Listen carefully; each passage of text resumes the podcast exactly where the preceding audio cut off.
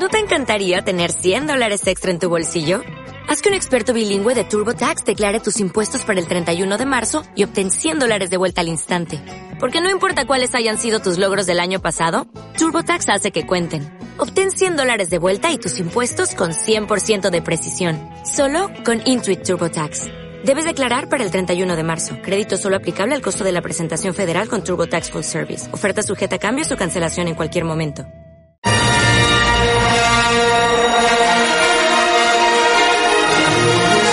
El cine, desde una perspectiva espiritual. Matrix, El efecto mariposa, Lucy, Constantine, Inception y Sense8 son algunas de las películas que hemos abordado en Trivium Espiritual. Acompáñanos todos los sábados a las 2 de la tarde, hora Ciudad de México, a través de Bytes Radio en TuneIn o en la transmisión en Facebook de Mensajes del Corazón.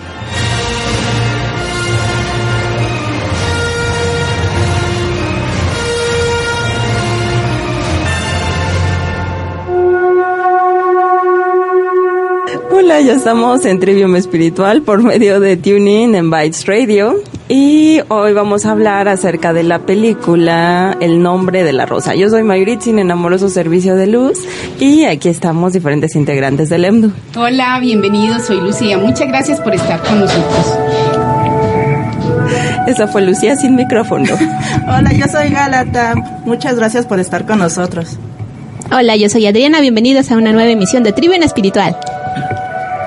Y como cada semana tomamos hoy la película de El nombre de la rosa, que es una película bastante interesante. Tiene mucho contexto, mucho contenido. Nuestro director, que es filósofo, como ya muchos saben, nos dio varios puntos a tratar. Entonces vamos a intentar abarcar Varios muchos. lo más posible de lo que vamos a desarrollar lo que es la película, sobre todo desde el principio, desde el nombre de la película, desde el autor, que es Humberto Eco, un semiótico. Y vamos a... Esto es necesario porque la riqueza de la película, todo el conocimiento que él tiene como autor, el, el autor del libro, también se impregna en la película. Es por eso que es necesario hablar un poco de su riqueza. Y nos va a dar una breve introducción, Sandriana. Como siempre, la introducción viene redactada por Emelis, que ya próximamente va a estar con nosotros. Y bueno, dice, Fray Bernard, Fray Guillermo de Baskerville es un monje franciscano y su discípulo, el joven novicio Atzo de Melk, le admira más que a ningún hombre, y por eso narra esta historia años después de que ocurra.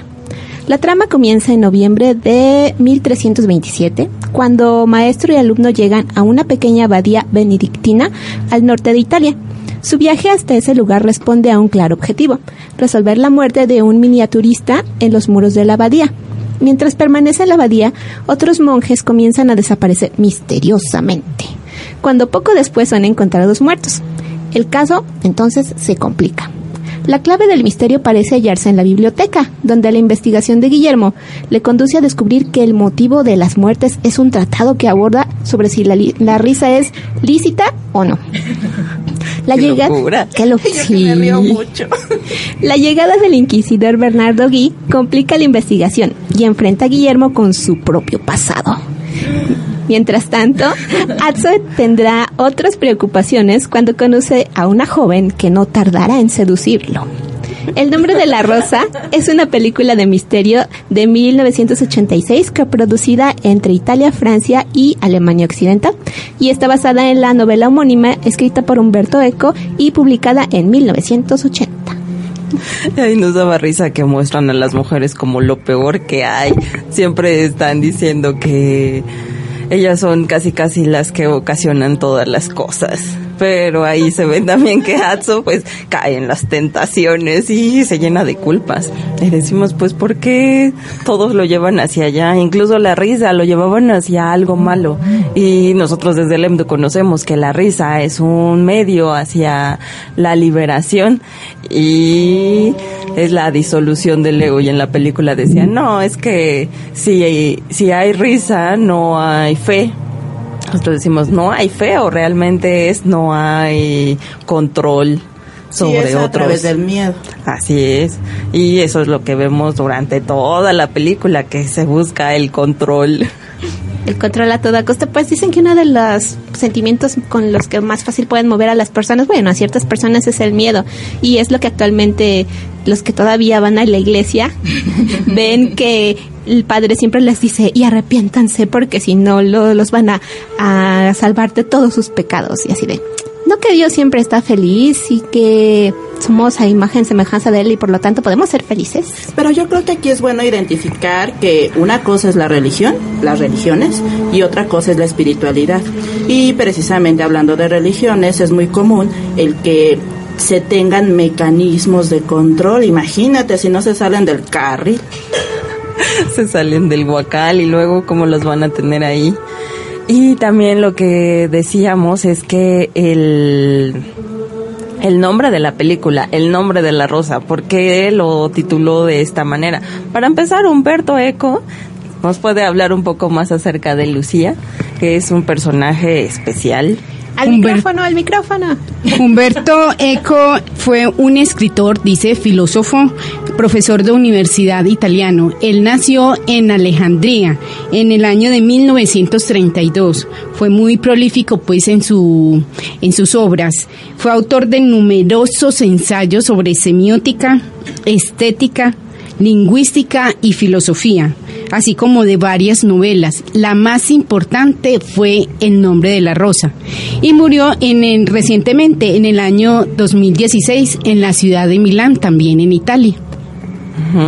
Y comentábamos que El nombre de la rosa fue su primera novela, entonces aquí metió todo, muchos simbolismos y comenzando desde los nombres de los personajes, el nombre de pues de la obra, el nombre de la rosa. Decíamos, ¿por qué se llama así? Decíamos, bueno, pues lo más claro es porque pues esta chica con la que tuvo su encuentro, su primer encuentro, era, pues nunca supo su nombre, entonces decimos, bueno, pues era hacer esa relación con esta, de esta mujer, como saber un poco más de ella. Y eh, no sabía su nombre, pero él se identificaba que estaba enamorado. Sí, el encuentro no fue tan casual.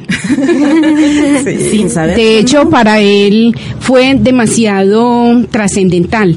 Lo siento yo como que él salió, él entró a la abadía siendo una persona y salió siendo otra. Ya había, había conocido no solamente las mieles del amor, sino que había conocido también el tema de la, digamos, de la lógica porque él estaba en ese aprendizaje con su maestro, con el fraile. Sí, ahí el maestro juega un papel muy importante. Pero retomando lo del nombre de la rosa, eh, veíamos que la rosa tiene diferentes significados. En la época de la Edad Media se tomaba con mucha importancia esta rosa e incluso tenía diferentes cosas acerca de que la rosa era identificado como una línea tipo el meridiano de Greenwich, pero lo estaban relacionando con el lugar donde fue sepultada María Magdalena. Eso también se menciona en otra película que vamos a abordar la próxima semana, El Código da Vinci. Y aquí lo que se busca es como indicar que donde está la rosa es donde se va a dar ese, ese lugar especial donde está el cuerpo de María Magdalena. También nos estuvimos viendo que otros filósofos estuvieron estudiando acerca de la rosa como la esencia, porque decían dónde está la esencia de la rosa. ¿Realmente es solamente el objeto o va más allá?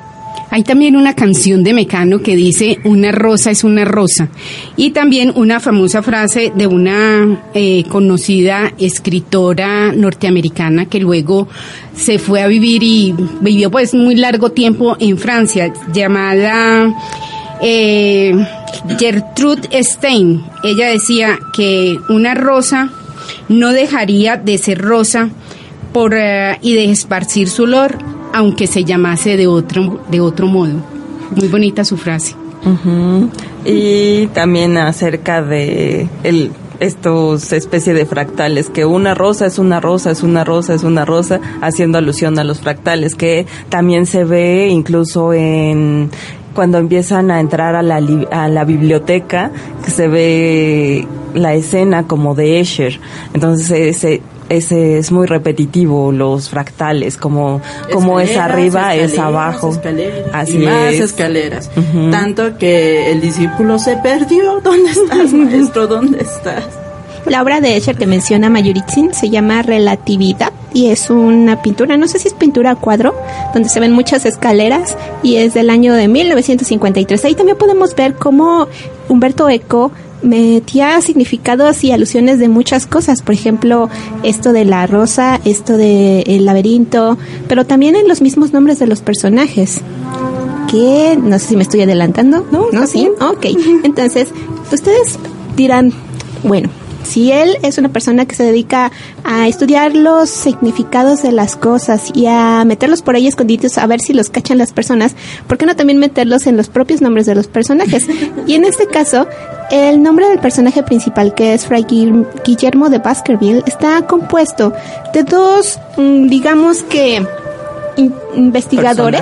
Investigadores. Investigadores muy inteligentes. En este caso hace alusión a lo que es la obra del sabueso de Baskerville, de Sherlock Holmes, y a William de Ockham, Ockham, ajá.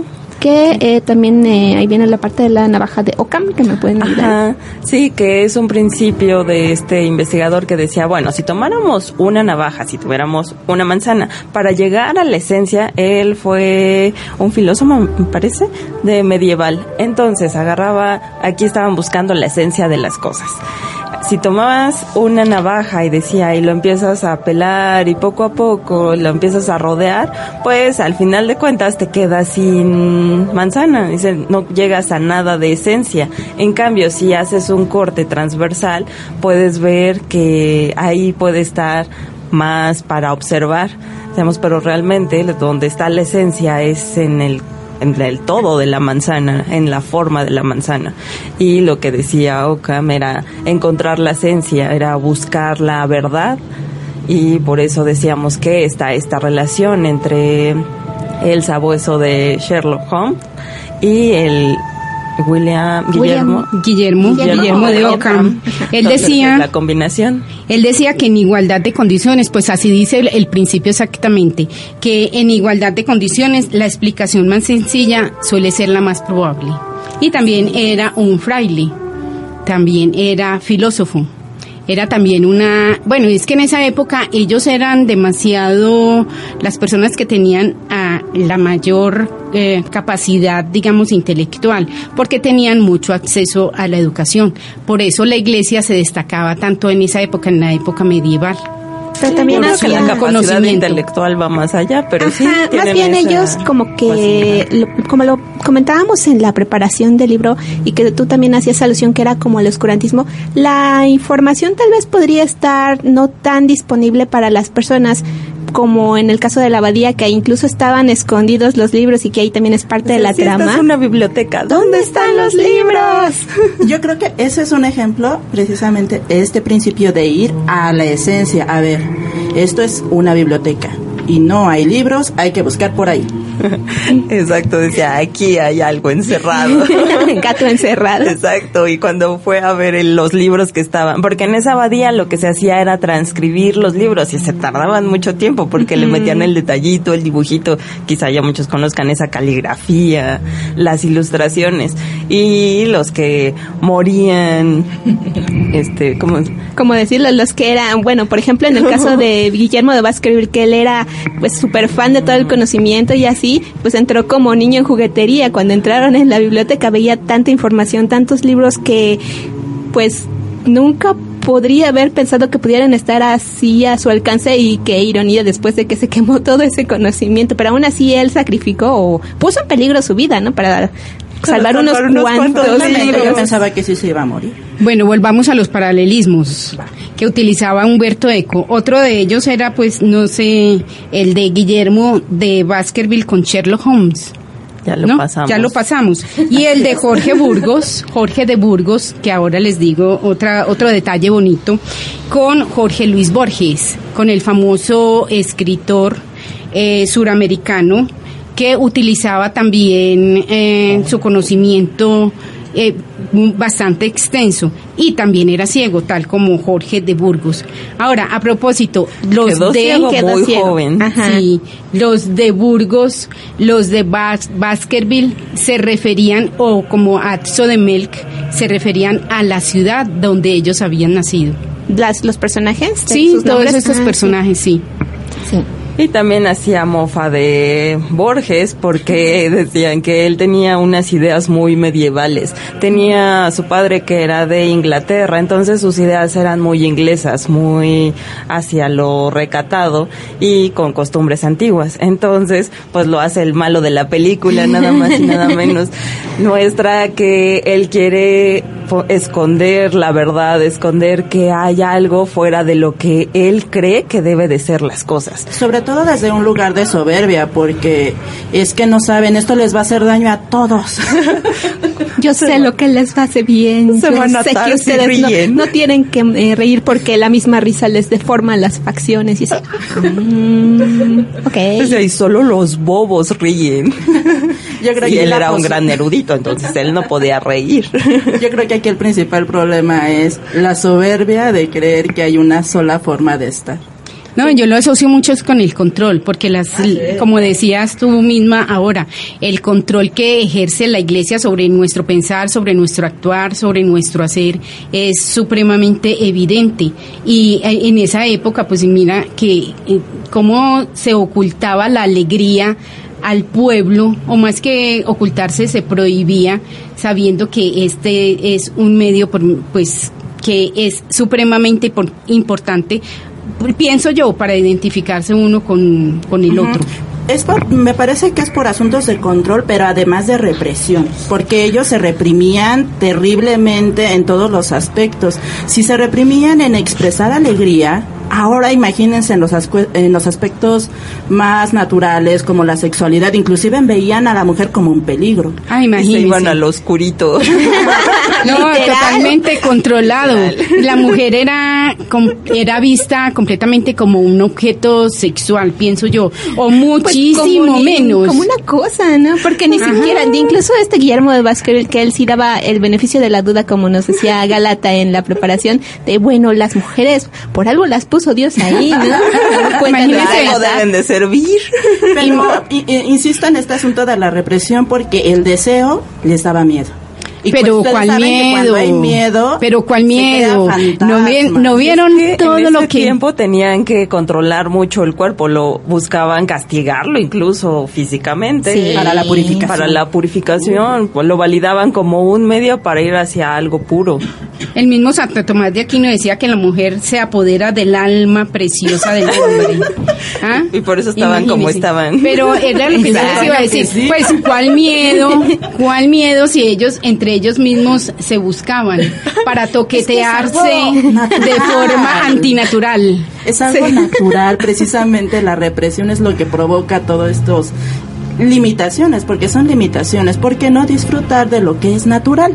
Exactamente, ahí vemos cómo querían enfocarlo todo un- al pensamiento y a la pureza a través del pensamiento, pero todo lo que eran emociones, incluso las sensaciones que son naturales en uno, las satanizaban o incluso las trataban de anular por todos los medios posibles y ya vemos los resultados. En- lo que nosotros decimos es que ¿por qué estar en la polarización y por qué no mejorar la unificación? ¿Por qué estar ahí reprimiendo ese tipo de cosas que ya vieron que por la historia no funciona así? da un poquito de más problemas. Incluso es la misma trama de la parte de la trama de la película en la que el ayudante del bibliotecario eh, a cambio de favores sexuales le podi- le daba ciertos accesos a uno de los escribanos que resulta que fue uno de los muertitos El de la primero, película. el primero que murió se llamaba Adelmo. Y él fue el primero que murió, pues como, eh, ¿cómo fue? Eh, pues te- fue tan hondo su pecado que decidió suicidarse a cambio de, de, digamos, liberar su alma de tan hondo pecado. Wow. Así estaba, de- llenos de culpa y de juicios. Ahorita decimos sobre la película y de hace mucho tiempo, pero aquí yo lo que cuestionaría y que todos lo pensaran. ¿Qué tan medievales andamos ahorita? ¿Qué tal me- Porque yo ¿Todavía hay muchos hombres que dicen, ay, no, las mujeres no. no ¿Que no, ¿Por qué no canalizo en canalización". túnica? ¿Y por qué Canalizan en minis? Como, ¿por A ver, saquen una hoja y hagan el test. ¿Qué tan medieval es usted en la actualidad? Me gustó lo del test, sí. Pero ahorita vamos al primer corte musical. Muchas gracias por estar aquí. Y nos va a dar la introducción Sandriana. Esta, bueno, la, en este caso, como es una película un poquito antigua, resulta que las pistas estaban en lo que ahora ya es un tanto vintage, pero en aquel entonces era normal. Son los formatos de vinilo LP. Y para los que no los conocen, tenían una- un lado A y un lado B. Entonces por eso me van a escuchar que voy a decir lado A o lado B. ¿De acuerdo? La primera pista musical que vamos a escuchar se llama Kyrie y todo el soundtrack fue hecho por James Horner. Es del lado A, la pista número 5. Estamos en Tribuna Espiritual a través de Bytes Radio en TuneIn o a través de Mensajes del Corazón por la transmisión de Facebook, también de eh, Bytes Radio. Bytes Radio. Regresamos.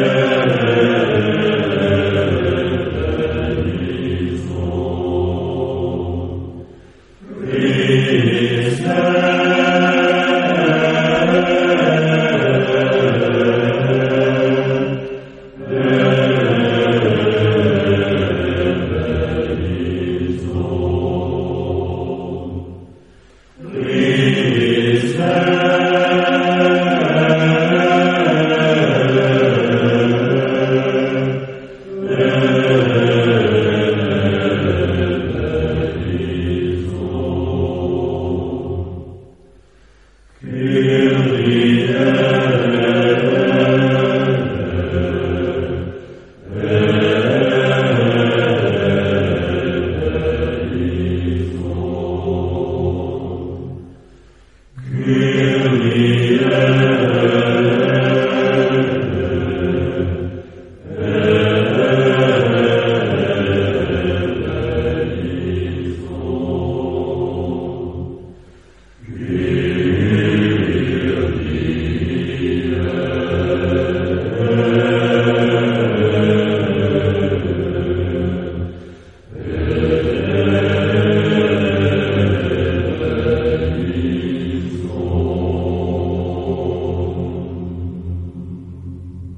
Estamos de regreso. Esto es Trivium Espiritual por medio de TuneIn, de Bytes Radio o también por Facebook de Mensajes del Corazón o de Bytes Radio. Hoy estamos hablando acerca de la película El nombre de la rosa, basada en el libro de Humberto Eco, un importante semiótico. Y por lo mismo vemos que en la película está reflejado mucha información, mucho juego de palabras y cada elemento dentro de esta trama fue cuidado. Comenzando desde el nombre que comentábamos, la importancia de la rosa como para investigar la esencia de las cosas. Y también eh, la, la rosa se puede tomar como el color, así que hablábamos antes del corte musical acerca de que estamos, bueno, que en la película tenían la idea de que las mujeres eran el camino hacia la perdición. Sin embargo, el nombre de la, de la película, de la obra, va dedicado hacia algo femenino, así que ahí hay como ese... Un mensaje. ese dual- Ajá. Y el Un color mensaje rosa, pues que muestra, está también muy relacionado al chakra corazón, el color rosa, al el sentimiento, no tanto hacia la dualidad, al pensamiento, esas ideas caducas que hablábamos acerca que pasan sobre todo en la época medieval, en este oscurantismo, donde solamente ciertas personas tenían la verdad y lo demás pues se morían, los mataban. ¿Así? ¿Ah, Por eso, ah, sí, ¿verdad? Es el resultado. Porque se reían, oh, oh, nosotros nos reímos Uy. mucho. Pero retomando el par- la parte de las mujeres, vemos como la postura de ellos es como eh, lo que eran las enseñanzas de Mahoma, lo que ahora vemos en las religiones musulmanas y árabes que son muy em, la parte muy como muy duros hacia la parte de la mujer, hacia incluso que no deben demostrarse y así. Y que estábamos con lo del test de saque usted su hoja, qué tan medieval es actualmente. Esta forma de ver a las mujeres que incluso Guillermo de Baskerville era el más, un poco más revolucionario de ese periodo, incluso él todavía tenía un poco de, no tanto restricción, era un poquito más abierto, pero también tenía como que su postura de, bueno, es que sí, yo no tengo toda tu experiencia que tienes ahorita, le decía a su, a su discípulo Después de haber perdido la virginidad. después de haber perdido la virginidad. Pero, y si él incluso era un poquito cerrado, imagínense cómo eran todos los demás padres que incluso decíamos que es el camino hacia la perdición y son más o menos, o ni siquiera son nada, no son ni animales incluso. Entonces era muy, muy polarizado, muy drástico, muy opresor. Sí, e incluso todavía en sectas empezamos a ver acerca de los, ¿cómo se llamaba? Bueno, hay una secta que tiene bastante información, pero no acepta mujeres y realmente hay muchos que lo ven así, que las mujeres siempre van hacia lo físico y que no son capaces como de comprender muchas cosas o yo diría que hay un miedo ahí porque las cosas que hemos aprendido es que incluso el cuerpo de la mujer es un camino hacia la liberación, así que si le están poniendo tantas trabas, pues será porque algo se está ocultando ahí, ¿no crees? Es totalmente entendible cuando se trata de lucha de poder. Y si otro ser tiene mayor poder, inclusive se manifiesta de manera física, pues hay una necesidad de hacerla menos para que no, re- que no reluzca. Eso ya lo habíamos tratado también en anteriores programas y cuando veíamos la parte del tema de la diosa, como en civilizaciones más antiguas se eh, veía lo que era la parte de un dios femenino, un dios creador, un dios que se creara las cosas desde la tierra y que a partir de ahí era como toda la fuerza. Pero cuando llegaron todas estas corrientes o todas estas tribus que eran como cazadores y que ah, se dedicaban a hacer como adueñarse de territorios, el principal objetivo era matar la creencia de la localidad o del- de, la localidad actual que iban a invadir, que normalmente eran dioses femeninos, e implantar lo que era su dios masculino, un dios más eh, guerrero, más opresor, y ya no tanto enfocado a la creación que da el mismo, la misma naturaleza. Y ahorita me recordaste otra relación que hace eh, Humberto Eco en su obra co- cuando se quema la biblioteca de que es muy que va muy relacionado a cuando quema Julio César a la biblioteca de Alejandría. Ahí se perdió gran parte del conocimiento y lo que se busca es quitar todas las bases de una cultura para tener el control total. Cosas similares pasan en otros lugares, incluso eh, aquí en México, para quienes conocen la historia de aquí. Cuando llegan los españoles, quitan todo, todas las creencias, intentan quitar todas las creencias de México. Sin embargo, los indígenas muy a su manera siguieron haciendo- Ocultándolas, ¿no? Ocultándolas porque creaban los templos según las iglesias justo encima de los templos donde ellos los consideraban sagrados. De esta manera hacían como que ellos eran prof- bueno, que ya eran como católicos, pero ellos seguían adorando a sus dioses que realmente estaban ahí escondiditos. Es lo que decía, ¿no? Que justamente eso de ellos, los españoles, trataban de suprimir la creencia de los indígenas poniendo su iglesia encima del templo de la deidad que era adorada en esa región. Pero lo, bueno, para ahorrarse un tanto los problemas de que no lo siguieran abusando y castigando, ellos decían que iban a adorar al, al diosito, a la virgencita de la iglesia, pero ellos iban a, por ahí tenían escondida una imagen de Tlaloc o no sé, de alguien y a ese es al que le iban a rezar. Entonces también por ese lado eran como que inteligentes, se escondían y también hacían que perdurara su propia creencia, su propia ideología, que algunos pensaban que estaba totalmente perdido, pero se ha podido rescatar. Sí, porque siempre los conquistadores y todas estas personas han dicho, si les quitas la su centro, pues su como su creencia, su fe, pues pierden el poder. Y pues es parte de lo que siempre decimos, ¿no? Donde está tu atención, está tu realidad. Entonces ellos comenzaron a quitarlo. Y Lucía ya quiere hablar. Pero es que la iglesia siempre ah, se ha eh, identificado con eso de que yo soy la que tengo el poder, yo soy la que tengo el control, yo soy, incluso se vio ahí dentro de la se vio ahí dentro de la, de la película el tema de cómo ellos tenían dentro de su abadía y muy en la parte superior todo ese conocimiento que no le llegaba al pueblo. Incluso los ropajes, ¿no? Los, ¿ah? De los señores estos que los iban empujando en el carrito y que ni siquiera querían que se mancharan. Tanto así eran, decías que estaban por encima de los simples mortales. Exactamente, sí. Ellos eh, querían entonces, en síntesis, para mí, lo que querían era demostrar que ellos tenían todo el conocimiento, demostrar que ellos tenían todo el poder y demostrar que a eso era también lo que yo iba hace un momento, a que ellos tenían toda la riqueza y la podían manejar y es más, la querían para sí. Sí, las cuestiones espirituales pasaban a segundo término era política e intereses, intereses personales y de la iglesia, que era uno de los debates de incluso de la trama de la película, que si decían que Dios tenía un monedero o no tenía pertenencias, no, que sí, la iglesia debe de ser rica, no, que la iglesia debe de ser pobre y se estaban agarrando del chango. Que eran los franciscanos versus el trasfondo de la película era eso, el, el poder que tenía la iglesia en esa época. Recuerden que la iglesia eh, pues era feudal, totalmente. En esa época tenían grandes extensiones de tierra, eh, o sea, grandes extensiones de, eh, de riquezas en pinturas, en arte, incluso ahora mucho de eso las guardan, ¿verdad? Y los libros más grandes, acuérdense del libro de la poética, que era lo que también se veía en esa trama. ¿De quién, era? El libro de la poética era de Aristóteles. ¿Qué buscaba Aristóteles? Pues mm, en la poética hacer la risa, o sea, como burlarse de las cosas, como dejar de tener tanto tanta seriedad, tanto peso en las cosas para buscar como el, encuentro con De hecho, Platón decía que él buscaba la verdad, que la esencia estaba sobre el mundo de las ideas, todo lo llevaba hacia las ideas. Y Aristóteles, al contrario, hablaba acerca de los sentidos, que la verdad la encontrabas en los sentidos, en el cuerpo.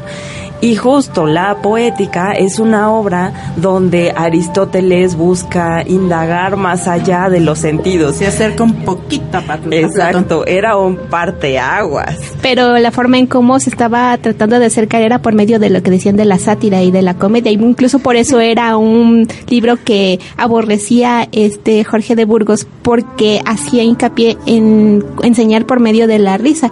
Y decía, no, por eso ese libro es este lo peor de lo peor y vamos a esconderlo y que les haremos el spoiler.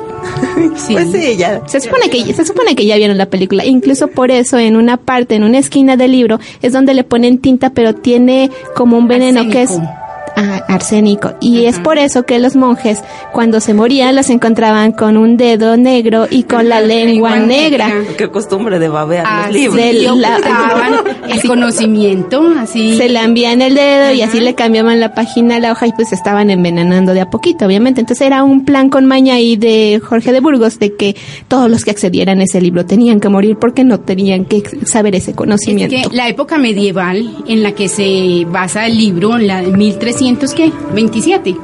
Era la época del oscurantismo, era la época en que la luz del conocimiento no llegaba a cualquiera. Ah, por eso me llama la atención que precisamente los franciscanos hablaban de un desapego del mundo. Hablaba, también reconocía Guillermo que San Francisco también reía entonces realmente eran una amenaza visto desde ese lugar de poder donde no querían este que las personas estuvieran en un mejor estado. San Francisco reía, pero era el defensor de ese tema de la pobreza para la riqueza, ¿no? Una canalización que nos hizo eh, San Francisco de Asís. El día que estábamos preparando o la noche que estábamos preparando este tema decía que eh, era como una no identificación con el cuerpo. Ajá el desapego del mundo porque si no tienes nada si no tienes nada en el mundo, no te arraigas a él. Y aparte encontraba esa conexión hacia la pureza cuando se identificaba con lo más sencillo, ajá, con lo más inocente. Él por eso también siempre estaba con los animalitos, con la naturaleza. Y por eso hablaba él acerca de la pobreza, porque lo del mundo no significa lo que él realmente era. Y esa fue la manera que él encontró. Entonces la iglesia en este momento no está siguiendo los postulados de San Francisco de Asís. Pues es lo que decíamos, ¿no? Que como en la preparación de este eh, esta intervención para este día, que las enseñanzas pueden tener una fundamentación pura, digamos, pero conforme los discípulos le van metiendo de su cuchara, van metiendo ruido y se va como que distorsionando hacia diferentes caminos y pues más que nada hacia los propios intereses de ese momento o de esa pues corriente en la que estén. De ahí la importancia de los canales puros y las enseñanzas que se sigan. Pero los canales puros los mostraban ahí por medio del sufrimiento, la flagelación, que era tan utilizada también en esa época. Ay, eso no era puro. no, esa es la idea. Según ellos. pero yo no lo compro. Pero buscaban ellos purificar su pensamiento así, dándose duro en la espalda con semejantes tiras de cuero eh, en las que le hacían unas borlas. Uy, no, no, era horrible. Pero ellos sí se identificaban con eso. Ellas decían pues que todo lo que tuviera que ver con el cuerpo pues era pecaminoso. Y así, así lo consideraban. Pero bendito Dios, estamos en otra época. ¿En qué no estábamos con lo de qué tan medieval es usted ya en el test? Sí, sí. Yo, por ejemplo, en, en la religión católica no identifico el por qué, o bueno, de pronto ah, tengo una teoría del por qué los, los sacerdotes no están casados y es por el tema también de que la iglesia tiene miedo de, la de, de por qué no hay mujeres ahí. Creo que traigo ese tema últimamente. Ah, hace poco estaban cuestionando esa posibilidad. Mm. Pero más bien es porque ya ahorita no tienen muchos fieles, ya no tienen muchos este que desean ser ser incluyentes. Para sobrevivir como institución necesitan incluirlas. En realidad no es porque las sientan aptas. No es porque no, pero eh, yo lo que digo es que es más un tema, tema económico. Ah, Entonces volvemos a, los inicios de la iglesia, que era, ellos querían manejar el tema social, político y económico.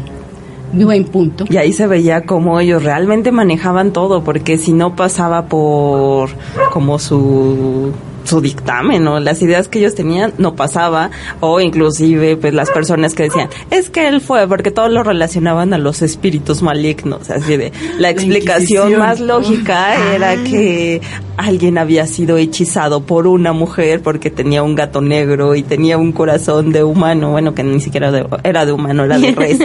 Pero bueno entonces esas eran las pistas que ellos tenían y pues con esas bases ya iban a matar a uno y él decía no es que eso no tiene relación con eso, tiene relación con el dedo negro y las lenguas negras. Y, y si lo matan, va a volver a morir otra persona. Y todos lo vieron como que ¡ah! porque aparte lo relacionaban las muertes con el apocalipsis. Ah, decir eso era algo muy peligroso porque en aquella época cuestionar al inquisidor pues era, era no totalmente era tu sentencia de la muerte.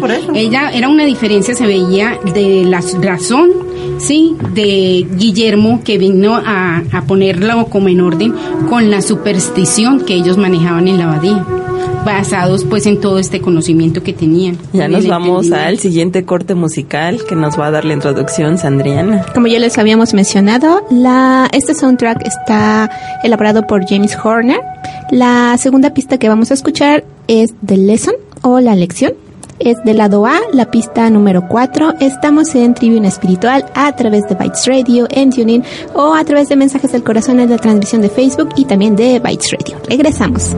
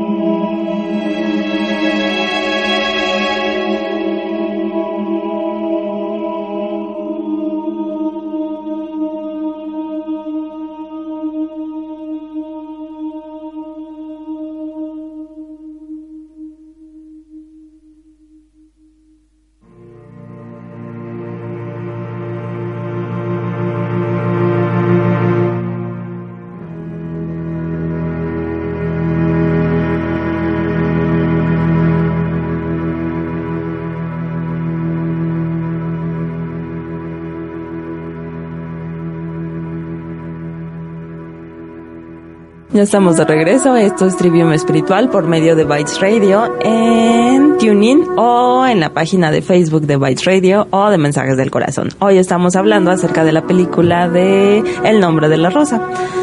Y esta película está bastante interesante y tiene diferentes puntos, sobre todo porque como el autor de la obra en que se basó la película es Humberto Eco, un semiótico, semiólogo, lo que vemos son muchos simbolismos y mucho mucho detrás de, de, toda esta película, ya que era muy versado en el medievo y quería relacionarlo con cosas que, personajes que son reales y también con cosas que pasaban en el medievo. Así que Ahorita también estábamos hablando acerca de la, el nombre de la rosa, el título, que también vemos la relación con los Rosacruces, que era una mm, cofradía que se creó en ese tiempo, que estaba fundada, ¿nos puedes compartir más? Sí, decía, bueno, en la preparación, porque ya estos temas también son nuevos para nosotros, pero nuestro querido director nos indica más lo que es historia y conocimientos al respecto. Decía que los Rosacruces fueron fundados por lo que es el maestro San Germain, que en ese momento no era propiamente el maestro San Germain, sino que estaba como en una encarnación, ¿no? Sí, pero era una encarnación. Pero era una encarnación del maestro San Germain. Entonces, ellos eran como que más de buscar lo que era el conocimiento, conservarlo, extraerlo y no ser tan como metódicos, tan como dogmatistas como podría suceder que son ahora. Sino, sí, se basaban en la investigación natural, ¿no? Así es. Entonces, también de ahí hubo como una derivación a lo que son los caballeros cruzados y a los templados. Después ya a lo que son los masones y así. Pero originalmente eran eh, como que como decíamos hace rato, como un, buscar un conocimiento más puro, pero decimos que se va como que derivando hacia diferentes corrientes dependiendo de la intervención de los propios discípulos. Así es, porque siempre se busca, como nosotros, el director nos explica con mucho detalle, pero pues ya en nuestro entendido de las cosas se va perdiendo información, no a propósito, pero sucede. Entonces, ellos, hemos visto también con los masones, que ellos conservan mucha información y lo que se busca es pasarlo a los discípulos, a las siguientes generaciones y mantenerlo de la manera más pura, pero siempre llega la interpretación de las personas o cómo se va desvirtuando en el camino. Entonces todo esto lo conformaba el maestro Saint Germain, todas estas cofradías para conservar la información. Sin embargo, se ha ido hacia otros, otras cosas y más va hacia tener el propio poder y tener el propio beneficio de las cosas. Incluso el Kibalión hace mucho que no, no estaba abierto al público, por así decirlo, y ahora lo puedes encontrar incluso en librerías de manera muy sencilla y decimos, bueno, pero ¿cuántos lo han leído? ¿Cuántos lo conocen y realmente lo practican? Decimos, bueno, pues es otra forma de ocultar las cosas ahí a la vista y pues a nadie le interesa. O se van hacia el orgullo intelectual, el que tiene todo este conocimiento toda esta información como le pasaba a Guillermo de Baskerville.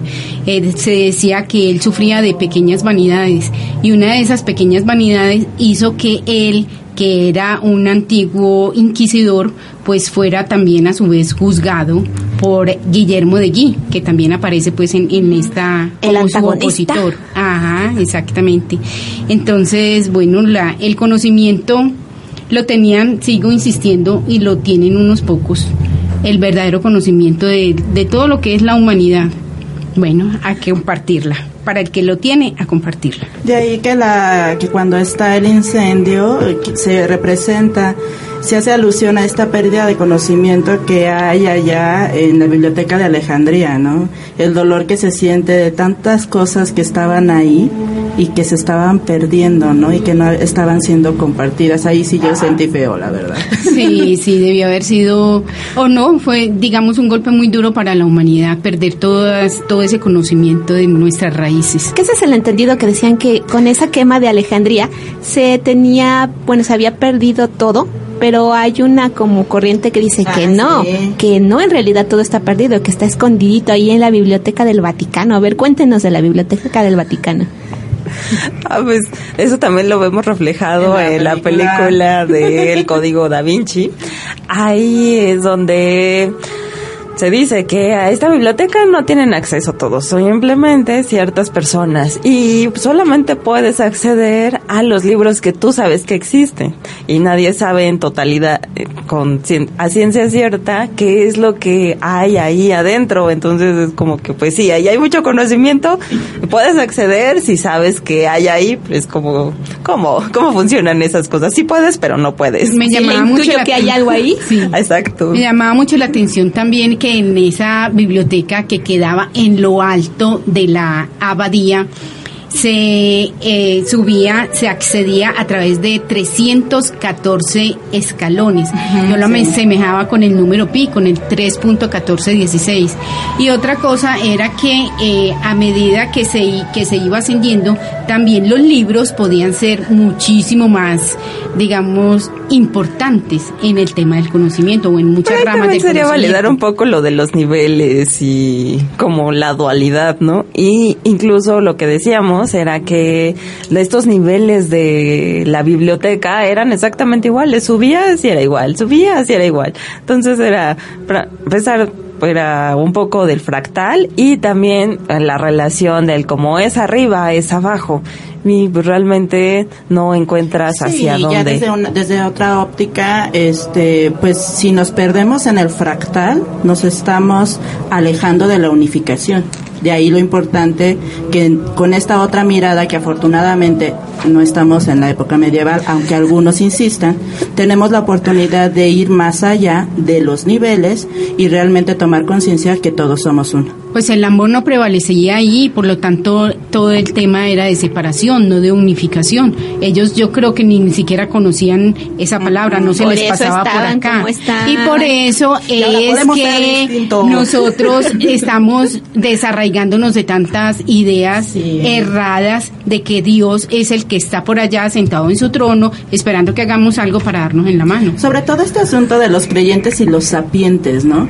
Generalmente los que saben mucho son ateos o sea, hay pobres tontos los creyentes, pero no, no, no, la aspiración no es ser creyente, sino sapiente, y mucho tiene que ver con la experiencia en que efectivamente, con una visión de unificación y de amor, se pueden hacer más cosas que como vemos en toda esa película, que es de dualidad, se hace un relajo y hay mucho sufrimiento. De dualidad y de miedo. Otro punto que a mí me parecía importante que se los compartía era el, el tema de cuando estaban en ese laberinto el Guillermo de Vázquez. A Lucía le gustó el laberinto. Sí, eso parece. los escalones. Así como eh, así como las obsesiones estaba, Ah, sí, las obsesiones de Borges. Estaban, estaban, me van a dejar decir, no. señoritas. que estaban Guillermo de Vázquez con Atzo de Melk, que era su ayudante o su novicio, en el que le decía el novicio, me perdí maestro, me perdí, y el maestro decía, aquí estoy, como queriendo decir, te estoy, te estoy esperando, desde, estoy esperando que tú llegues para brindarte todo este conocimiento que yo tengo. Estoy perdido, perdido en que en la ignorancia o perdido entre los escalones. Bueno, eso sí me gustó, ¿saben por qué? Porque sí es necesario la guía, porque si te pierdes, ¿para dónde corres? Uh -huh. Dicen que nadie se salva solo. Así en un curso es. de milagros y dice aparte así. el maestro solamente le decía lo que requería en ese momento, porque le decía, todavía no vas a comprender todo, pero te digo esto, y a cuántos no nos ha pasado eso, ¿no? Nos dicen una partecita así, pero ¿por qué no me dicen más? Lo que requieres en ese momento. Así es, entonces pues así vamos. Porque muchas veces hemos nos encontrado un maestro así. La tarea completamente. Están los salvadores, hay que caer. Y cuando saben todo, pues hacen más caos. Mejor conviene que sepan lo que necesitan. Así es. Lo que se puede es. manejar. Sí, y también mencionábamos acerca de que Carlo Magno estuvo, bueno, hizo lo de la quema de Alejandría porque tuvo como tutor a Aristóteles, entonces tenía esas bases de conocimiento y sabía que si les daba por ahí iba a tirar a esa ideología, a esa sociedad y lo que platicábamos hace rato que es una manera de dominio. Y también acerca de, hablando de la unificación o de cómo estaba la iglesia en ese momento, pues también hablábamos acerca de por qué ellos se besaban en la boca o por qué a otros se les hacía besar en el anillo. ¿Quién nos habla es el acerca tema, de ello? El tema de la, del beso en la boca es bien, para algunos es como bien chocante, ¿verdad? Pero todavía se utiliza entre las religiones, algunas religiones musulmanas, la- una- algunas religiones orientales, todavía los iguales, porque esto solo se daba entre iguales, eh, los que tenían la misma jerarquía, se besaban en la boca y al pueblo o a los demás se les presentaba como sigue hoy. Bésenme en el anillo. Ve, exactamente, el anillo del pastor. Así, vea, Que béseme. incluso se tenían que hincar, ¿no? Que era un símbolo como de sumisión, de que tú estás en otro nivel, besa el anillo. Tú eres mi hermano, entonces sí, un beso en la boca.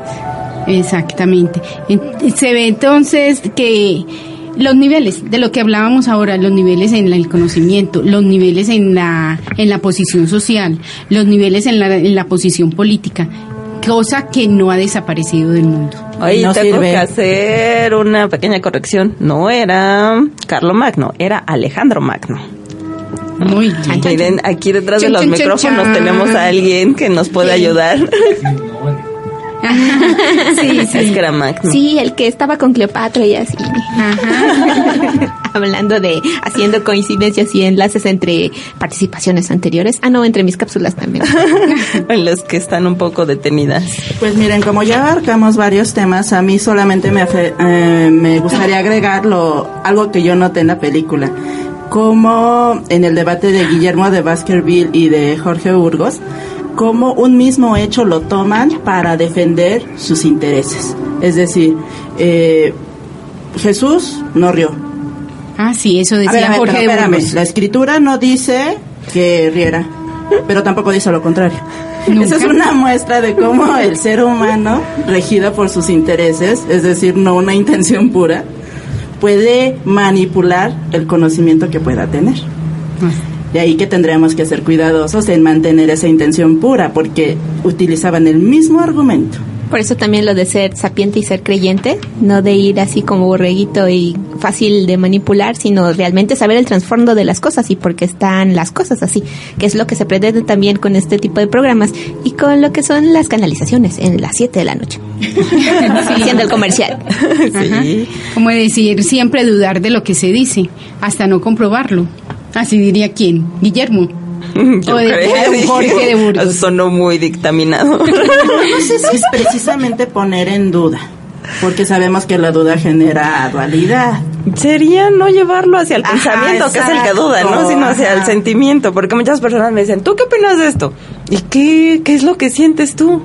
Porque si lo vas a llevar hacia el pensamiento, hacia el juicio, pues ahí vamos a hacer una ramificación Sí, que no lleva hacia la que por resolución. mucho que alguien te esté dando un super argumento, algo te dice acá adentro que sientes, no, eso no me suena, no te estoy creyendo.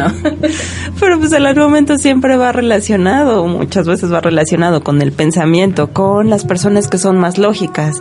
Y sin embargo, ya cuando lo comienzas a sentir, dices, es que no sé qué, no sé por qué, pero lo siento en mí. Incluso eso me pasó apenas en una meditación, si es que yo venía incrédulo, cómo lo iba a sentir. Dice, pero tú ibas diciendo un color y lo iba viendo, decías otro y lo veía.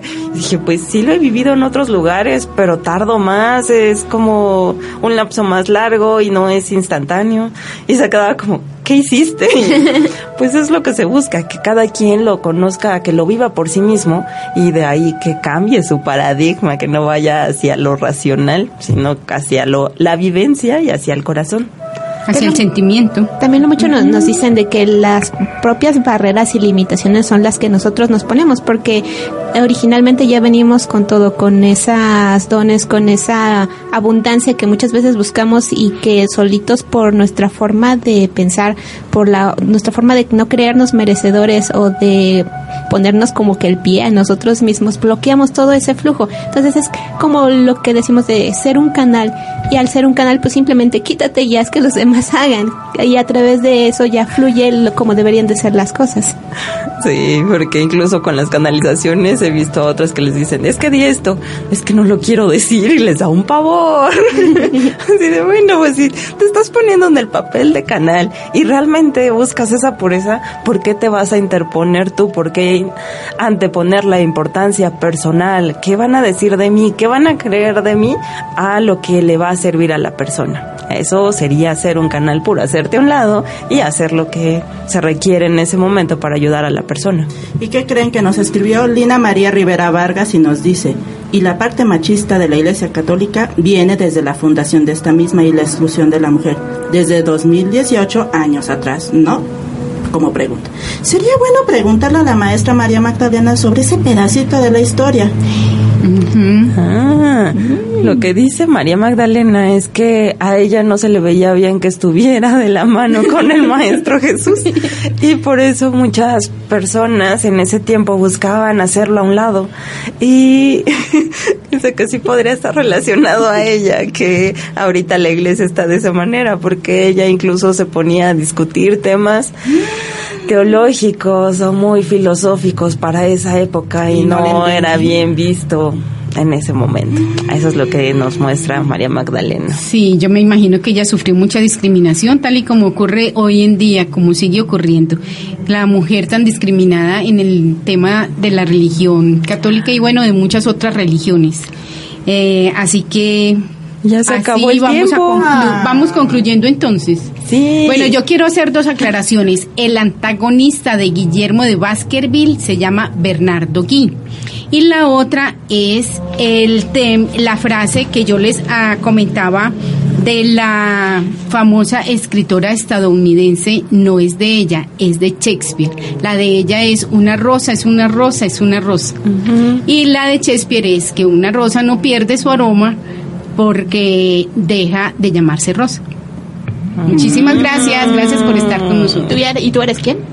Yo soy Lucía y los espero a las 7 de la noche Lucía. hora Ciudad de México también en la página de Mensajes del Corazón para la transmisión en vivo. Sí, hoy festejamos el primer año de las transmisiones en vivo de Mensajes del Corazón. Eh, al rato platicaremos un poco acerca de la historia que quizá ya la conocen. Y gracias por acompañarnos en esta transmisión. Y les recuerdo, más bien les comento que para la próxima semana vamos a hablar acerca de la película del Código Da Vinci, que va muy relacionada a esta. Así que vayan viéndola y tomen sus notas, participen, háganos sus comentarios. Y pues lo que queda de esta película es la reflexión de buscar en el corazón y disfrutar de la risa, porque vemos que es un medio para liberar el ego, para disolverlo.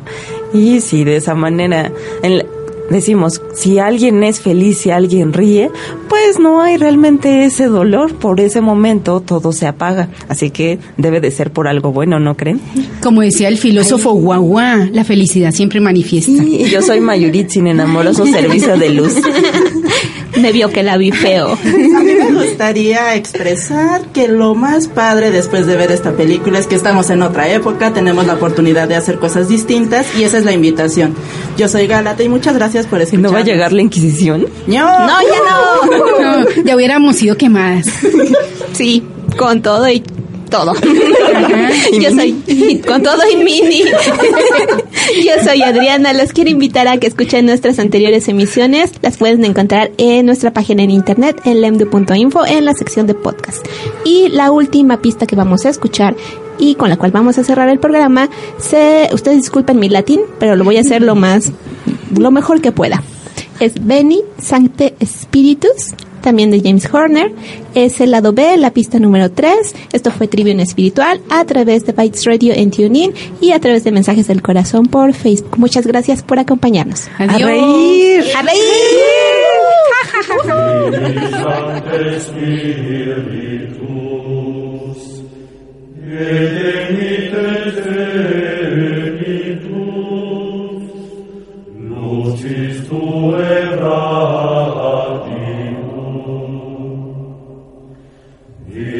vi pater pauperum, venit ad communerum, venit lumen cor,